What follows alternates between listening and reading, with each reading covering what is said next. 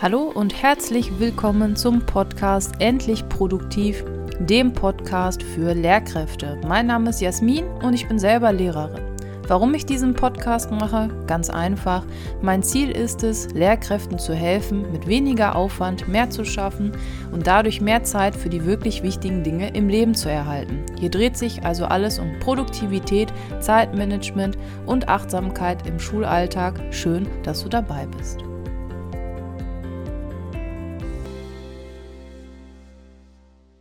Einen wunderschönen guten Morgen. Heute geht es um den Lehrerkalender. Analog oder digital oder überhaupt keinen mehr nutzen. Er ist unser täglicher Begleiter eben. Er hat unseren Stundenplan, Unterrichtsplanungen, vielleicht Klassenlisten, Notizen, Platz für Sitzpläne, Noten.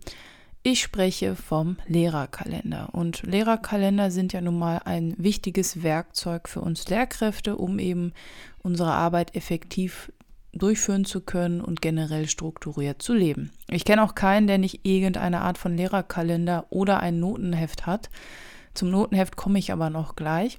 Diese Podcast-Folge ist übrigens entstanden, weil ich oft gefragt werde: Jasmin, bist du eigentlich digital oder analog unterwegs in der Hinsicht? Bestimmt digital, oder? Ähm, jein. Und in dieser Folge möchte ich dir einmal erklären, wie ich mit einem Lehrerkalender früher umgegangen bin, wie ich das gehandhabt habe, wie es danach war, kurze Zeit und wie es heute ist und wie du selber entscheiden kannst, was du brauchst. Also, früher, was heißt früher, aber als ich angefangen habe, gab es Lehrerkalender schon in zig Größen und Varianten. Ich persönlich hatte immer einen A4 Lehrerkalender, A5 war mir einfach zu klein. Mein Kalender war aufgeteilt in Spalten und ich hatte auf einer Doppelseite die ganze Woche auf einem Blick. Ja.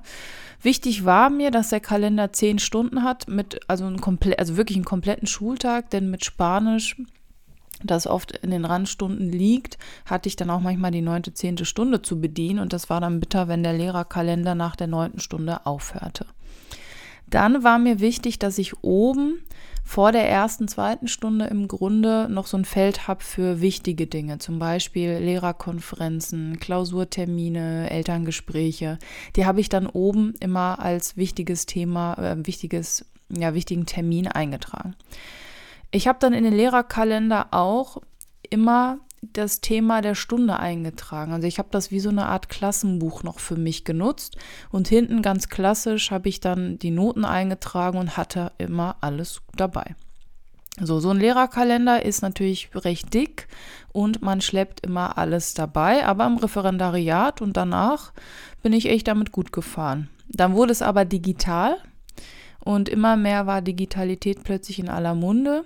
Das habe ich dann auch getestet, um dann wieder bei analog zu landen. Aber gehen wir erstmal die Reise zum Digitalen. Also ich bin sowieso so ein Fan von Minimalismus und ich habe ja in meiner einen Podcast-Episode auch erzählt, dass meine Tasche, also meine Lehrertasche, nicht unnötig schwer sein sollte und dass ich versuche, nicht unnötig viel Kram mitzuschleppen.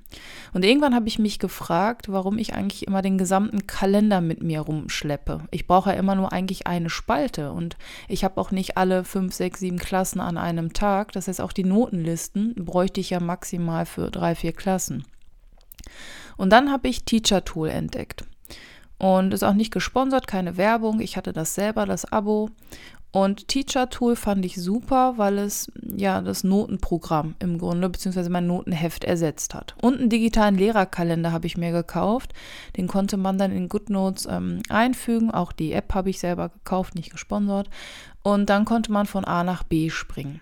Aber irgendwie hat das für mich nicht so funktioniert. Ich hatte ja dann wieder Teacher Tool und ich hatte wieder eine andere App und dann, ach, dann musste man das immer umstellen, dass die Links dann anklickbar waren. Dann musste ich wieder in den anderen Modus. Das hat für mich nicht funktioniert.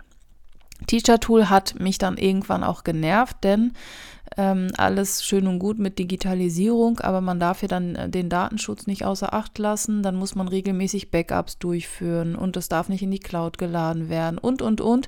Und irgendwann hat mich das total genervt und irgendwie war ja auch mein Lehrerkalender, dieser digitale, irgendwie unpraktisch. Ich war also nicht zufrieden. Dann habe ich das kurzerhand umgestellt und habe mich gefragt, okay, was hat mich eigentlich gestört? Das war die Tatsache, dass ich immer den ganzen Kalender mitgeschleppt habe. und habe dann überlegt, wie kann ich das modifizieren, dass ich zum alten System zurück kann, also zum analogen, aber trotzdem zufrieden bin, denn digital scheint ja nicht zu funktionieren. Wie mache ich das jetzt heute? Also ich habe heutzutage keinen Lehrerkalender mehr. Ich habe nur noch ein Notenheft und das in A4. Irgendwie scheint A4 mein Format zu sein.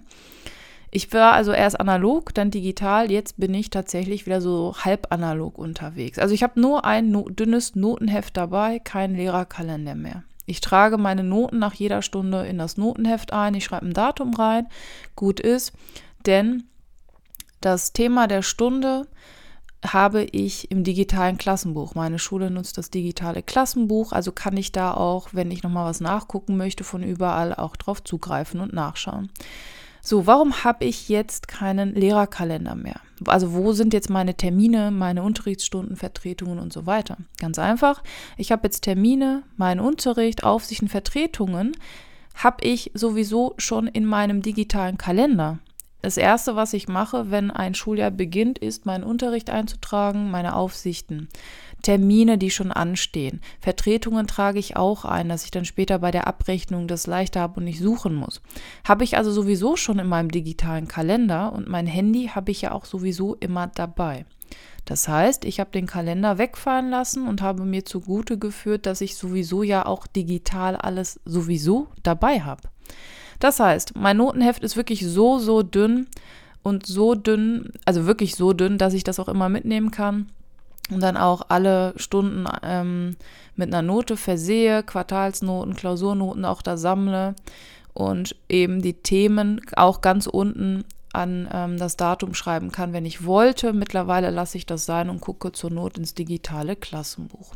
So arbeite ich nämlich nicht mehr doppelt, denn ich habe ja vorher, das muss man sich mal vorstellen, ich habe ja vorher erst alles in den digitalen Kalender eingetragen und dann nochmal in meinen Lehrerkalender.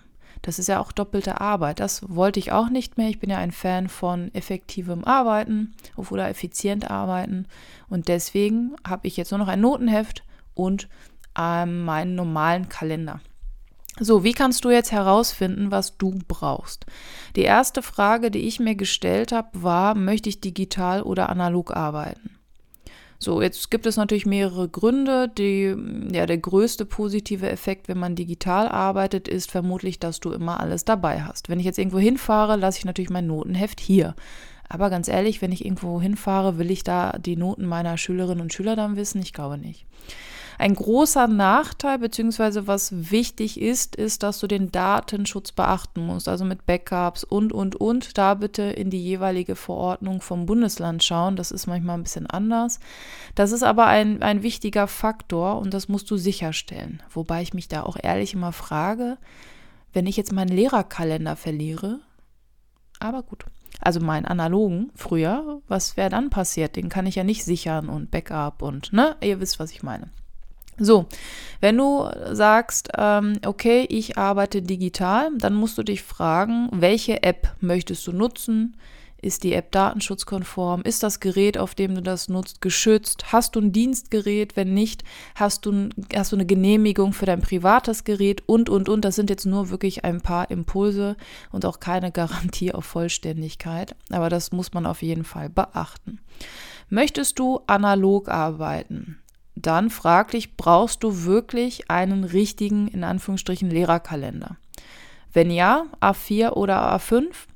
Wenn nein, reicht dir ein Notenheft in A4 und A5 und reicht es dir, wenn du zum Beispiel so eine Hybridlösung hast, wenn du deine Termine also im, in einem digitalen normalen Kalender hast und Noten und so weiter nur in einem Notenheft. Das funktioniert. Ich habe das jetzt dieses Schuljahr beziehungsweise letztes Schuljahr schon angefangen. Ich habe das jetzt über einem Jahr, seit über einem Jahr nutze ich das und ich finde das super. Ich habe aktuell auch keine Bedürfnisse, das irgendwie optimieren zu wollen. Von daher scheint es gerade ganz gut zu funktionieren.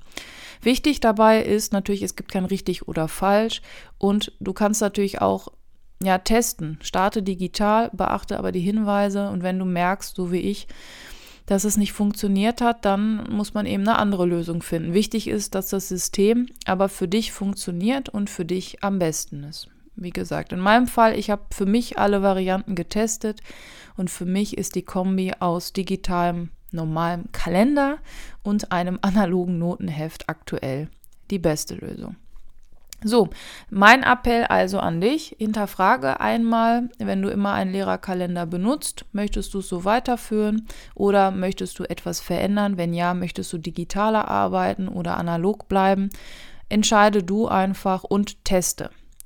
Wenn du möchtest, habe ich eine Produktivitätspost. Das ist der Newsletter, den ich einmal im Monat versende, immer am letzten Sonntag eines Monats. Melde dich da gerne an. Die findest du, also den Link und sowieso alles findest du unten in den Show Notes. Und wenn du möchtest, ich habe unten einmal den Kalender verlinkt, den ich früher genutzt habe. Der war eigentlich echt gut und hatte alles, was ich brauchte. Und auch das Notenheft verlinke ich dir. Über den Link bekomme ich eine kleine Provision, wenn du darüber bestellst. Für dich kostet es genauso viel wie vorher. Vielen Dank und dann hoffe ich, dass wir uns nächste Woche wieder hören. Wenn dir dieser Podcast gefällt, dann würde ich mich sehr freuen, wenn du am Ende einmal bei Spotify vorbeischaust oder bei Apple und einmal eine Bewertung hinterlässt. Da freue ich mich drüber und es motiviert mich noch mehr weiterzuarbeiten, weil mir der Podcast super viel Spaß macht. Ich wünsche dir eine grandiose Woche und freue mich, wenn wir uns nächste Woche wieder hören.